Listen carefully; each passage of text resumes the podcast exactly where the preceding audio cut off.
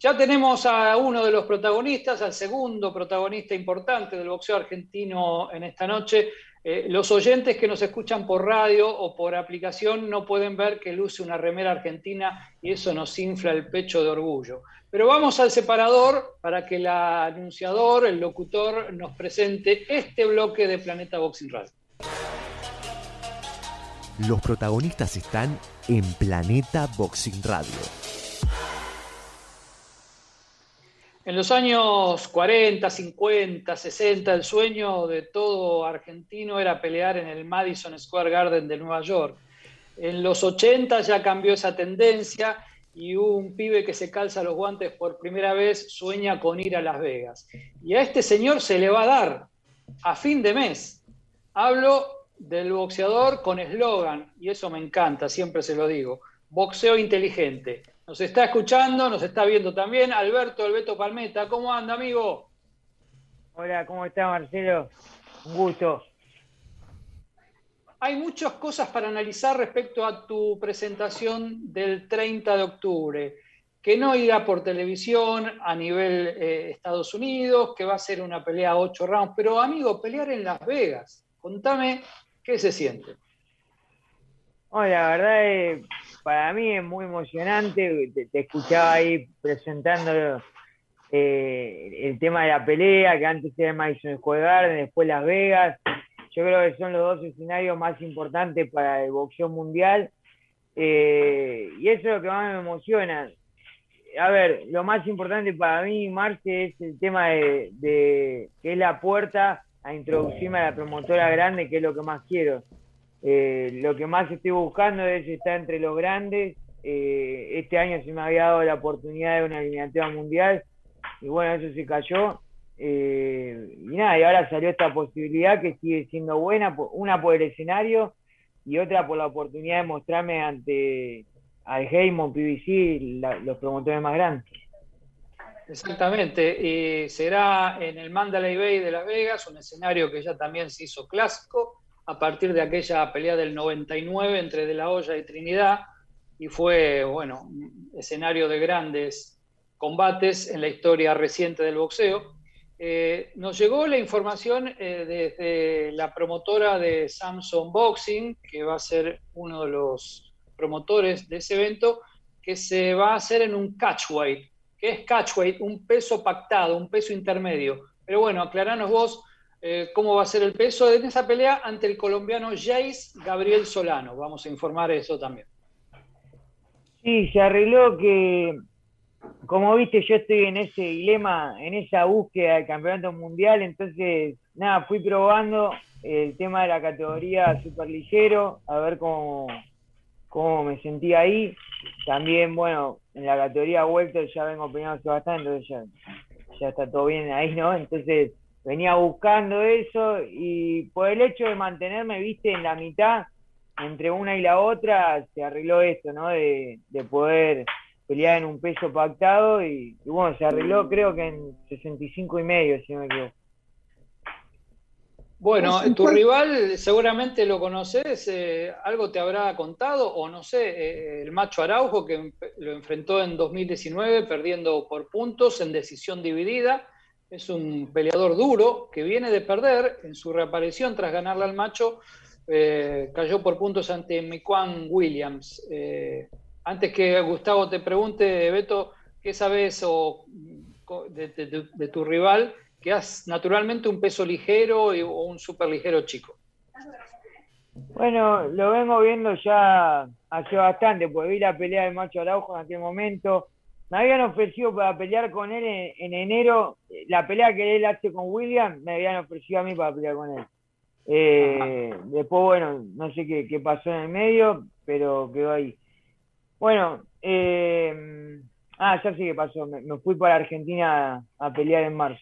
Eh, así que bueno, cuestión que lo vengo viendo, creo que es un boxeador con una linda técnica para ver, para apreciar eh, considero que eh, el macho, en la pelea con el macho, él mostró o dejó saber que no es muy bueno cuando eh, le ejercen presión.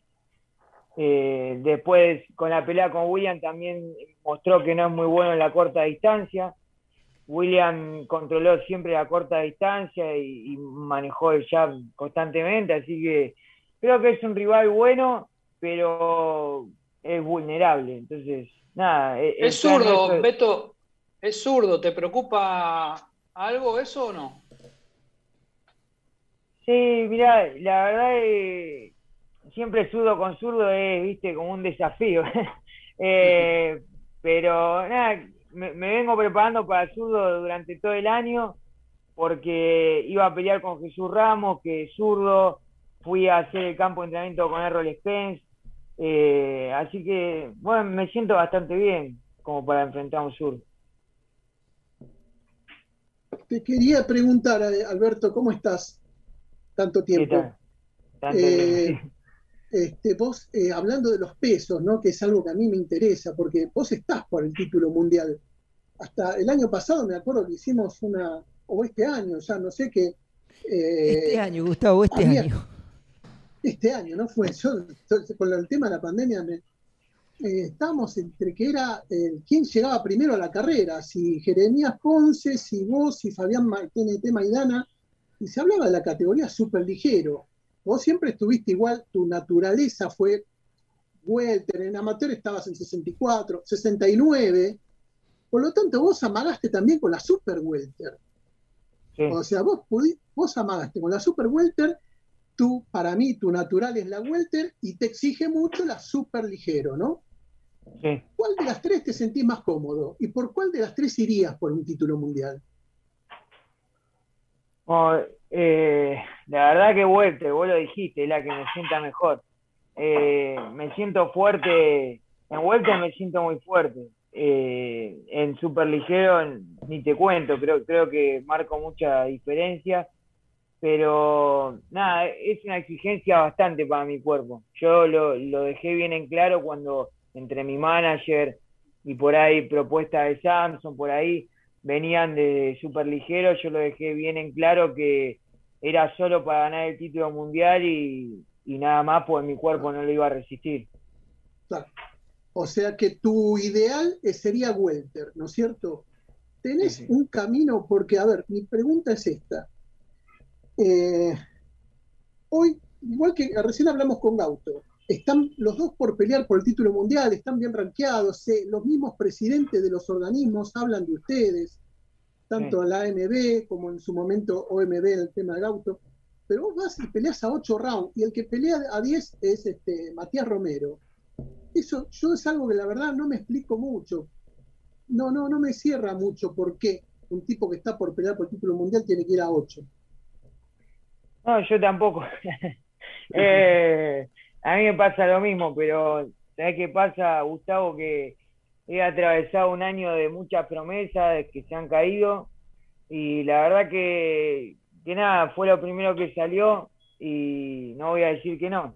Eh, yo creo que a pesar de que es medio loco que vaya a pelear ocho rounds, habiendo, nada, en estos años crecido en, en 10 rounds, habiendo obtenido el título internacional y habiendo crecido en el ranking, y a pelear ocho rounds, obviamente que es medio raro verlo, pero a la vez lo veo muy positivo. Eh, sacando el escenario, que Las Vegas no, no importa porque no, cumple con el objetivo que yo quiero, sacando el escenario, eh, yo creo que es nada, muy favorable por el hecho de poder mostrarme ante los grandes promotores, ¿no? Que es lo que quiero, es lo que necesito también. Vos sabés muy bien. Claro, es un desafío, es un desafío doble, Beto, porque hay que ganar y también hay que llenar los ojos de los que van a estar sentados ahí en la primera fila del ringside. Tal cual, tal cual. Me, parece algo importante, me parece algo importante, más allá de que no sea una eliminatoria, ni mucho menos, pero es un desembarco que puede ser muy, muy trascendente para tu vida deportiva. Es mi opinión. ¿Por qué, Romero a 10 y él a 8? Pero eso es de los algo, algo de los promotores, Gustavo. bueno, está bien. Él no tiene la Vamos a hablar mal y pronto. Hablando mal y pronto, hablando mal y pronto, ojalá que no, no sea así. Pero Romero va del lado B, el rincón rojo. Beto Palmeta va del lado A, del rincón azul. En la pelea de Romero, que abre la transmisión televisiva de Showtime en Estados Unidos y ESPN aquí en Argentina, va a enfrentar a un tipo que tiene mucho cartel, como la zarza eh, la Zarza Rivera de la República Dominicana, también boxeador de Samson, eh, así que de cualquier manera el uruguayo va a salir ganancioso ahí, pero creo que el lado A de esa historia, la izquierda del póster, la tiene el dominicano. No es el caso de Beto. Por eso creo que es muy importante, porque no, no se va a conformar Palmeta, como, como lo conozco, con ganar nada más la pelea. Es una buena explicación, está bien, eh, es verdad. Bueno, eh, Palmeta va como si fuera ganador. Exacto. Va a perder. Eso es, lo, eso es lo que quería decir. Palmeta va ganador, Romero va a dar la sorpresa. Yo, a, lo que me a lo que me refería eh, era el hecho de que por ahí, esto que planteaba Gustavo, por ahí para los ojos del periodismo, para los ojos de la gente del boxeo, diga, che, pero ¿cómo? Palmeta venía peleando ahí round, ganó el título, el ranking, etcétera, se hablaba de eliminatoria, de pelear por el título y ahora ocho rounds. Total. Eso es lo que, eso es lo que se ve. Yo, yo personalmente como atleta, como boxeador, para mí es una oportunidad de la hostia, es una gran oportunidad y la valoro un montón. Y como dijo Marcelo, yo me la tomo con mucha responsabilidad. Nada más. Claro, el fondo es, la de Romero, ¿no? O sea, es la única, no, no, no. otra. No, no, pelea Jamal James eh, de fondo con un boxeador ruso. Hay otra pelea más de semifondo y Matías Romero contra Lazar Salí abren la cartelera para la televisión. Y Palmeta no va. Sí, sí, Albertito, sí. No, no, eso iba a decir que lo que tiene Showtime que solamente televisa eh, eh, tres peleas. No, no, no muestra más de tres peleas. Entonces no es como quizás otras carteleras que muestran más cantidad de peleas y bueno, por esa razón también es como que quedo ahí afuera. Eh, Alberto, ¿qué tal Alberto Andrés? ¿Qué tal, qué tal ¿Cómo estás? ¿Cómo andás? Te, hago una consulta, ¿no?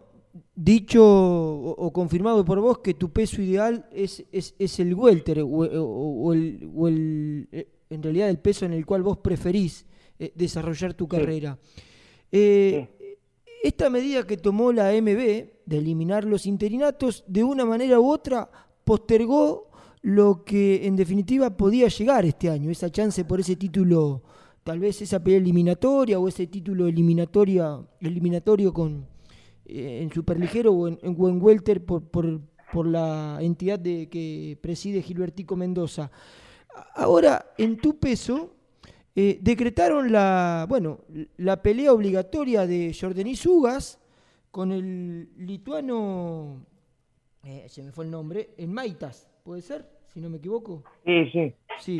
Sí. Y, a la vez eh, pelearía Jamal con Butaeb, ¿no? Para dirimir o por lo menos que quede un solo campeón. por ahí viene tu camino, estás enfocado en que el título de la AMB de los Welter es eh, tu meta? Sí, obviamente que junto con la AMB hemos hecho un trabajo bárbaro hasta el día de hoy se hablaba de que iba a pelear por el título del mundo, etcétera. La verdad que, mira, esto, todo este problema, estaría bueno hablar de eso también, ¿no? Digo, todo este problema de los cinturones, ¿no? Que, que se vino hablando, eh, yo entiendo que también está la parte comercial de nuestro deporte, pero también es atractivo, pienso yo, ¿no? Esa es mi opinión. Eh, y lo digo para todas las organizaciones mundiales, no para una sola, sino en este caso me Digo, para mí es atractivo que haya diferentes títulos, o sea, no mundiales, ¿no? O sea, campeón mundial son solo, pero digo, está bueno como había hecho, no sé, el cinturón de oro, etcétera, porque vos es como otros deportes, no sé, está el campeonato, la Superliga, está la Libertadores, etcétera es como que genera más competencia. Si no, imagínate todo el tiempo disputar un combate por nada, eh, a uno le llena irse con la medalla a la casa, ¿no? Es algo lindo. Entonces me parece que era atractivo esto de, los cinturones, pero bueno, se tomó esta decisión eh, y de, acuerdo a mi camino, la verdad que no, mira, qué sé yo, yo, yo quiero ser campeón del mundo mañana, viste, no sé, cuando sea, pero quiero grandes oportunidades, la verdad que no, no sé qué, me espera, porque este año cambió todo, la verdad. Qué bueno, qué bueno esta, qué buena esta visión, muchachos, de, Alberto Parmeta del lado del boxeador respecto a lo que son los títulos. porque en la semana yo me enteré que, el pibe Taborda, que peleó hace poco en la fecha FAB contra Bastida, alguna vez ganó un título latino plata del Consejo Mundial de Boxeo y de golpe se enteró que se lo quitaron. Y no digo que se volvió loco, pero se preocupó. Digo, si yo lo gané en el ring, por más que sea un latino plata, es algo que el boxeador le llega, tener un cinturón, tener una medalla, tener un trofeo. Por eso la visión de Palmeta, dada con, una precisión exacta, este, también hay que tenerla en cuenta a la hora de analizar todo esto, porque nosotros tenemos nuestra obligación, obviamente, de decir lo que pensamos respecto a la proliferación de cinturones. Pero también es bueno escuchar la opinión de, un boxeador como en este caso es el Beto.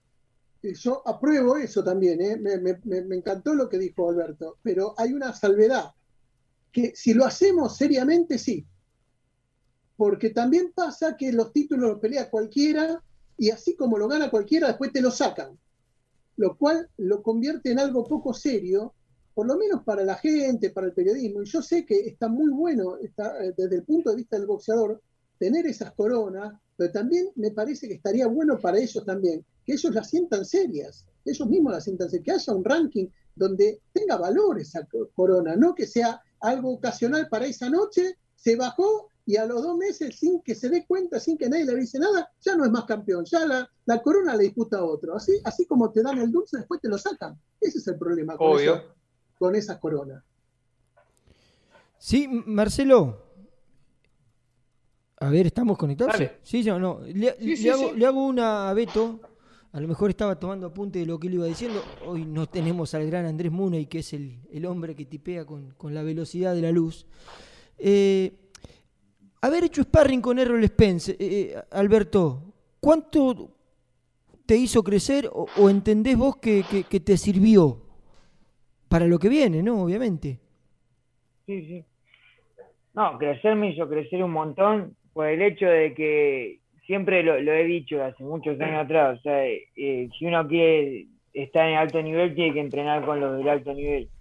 Entonces, nada, enfrentarme a un tipo como Errol Spence, hacer sparring hasta 12 rounds con el tipo, en un ambiente que era, no sé, creo que había casi 50 grados de calor, una locura. Eh, los sparring, todo eran tremendo, la exigencia eh, y sentirme al nivel de la situación, estar al nivel de la situación, eh, me dejó en claro dónde estoy parado, ¿no? Me, puso muy contento eso. Y después mucho aprendizaje, imagínate que terminaba de hacer sparring con RDP tengo un entrenador que es súper exigente con la táctica, todo, entonces terminaba y me decía, mira, tenemos que hacer esto para entrarle por acá, pues era, fueron como cinco semanas de táctica, estrategia, de, también de determinación, de personalidad, porque me tenía que subir con un tipo que tiene dos rocas en las manos, o sea, eh, y nada, eh, era muy exigente todo, me llevé lo, lo, que más me llevé es decir, Beto está para el primer nivel, nada más, me, me pone muy contento.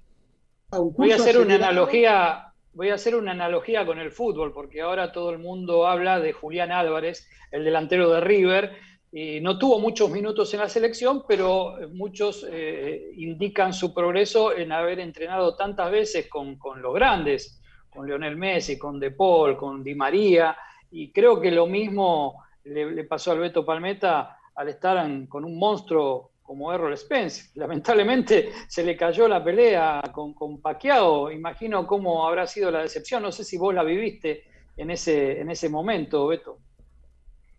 Y para mí fue incómodo porque yo iba a viajar con ellos a Las Vegas. Ellos suelen llevar a, los compañeros de entrenamiento con ellos. Eh, y iba a viajar con ellos y bueno, el día antes me, me, dicen que no, que al final no iba a viajar. Bueno, yo dije, algo raro pasó. Eh, no nos dijeron nada, eh, muy reservado todos, y a los días sale la información esta de lo que le había pasado en el ojo. Eh, nada, obviamente le mandé mensaje, pues nada, afinidad con él, la verdad, un tipo muy buena onda y, nada, me, sentí mal por él.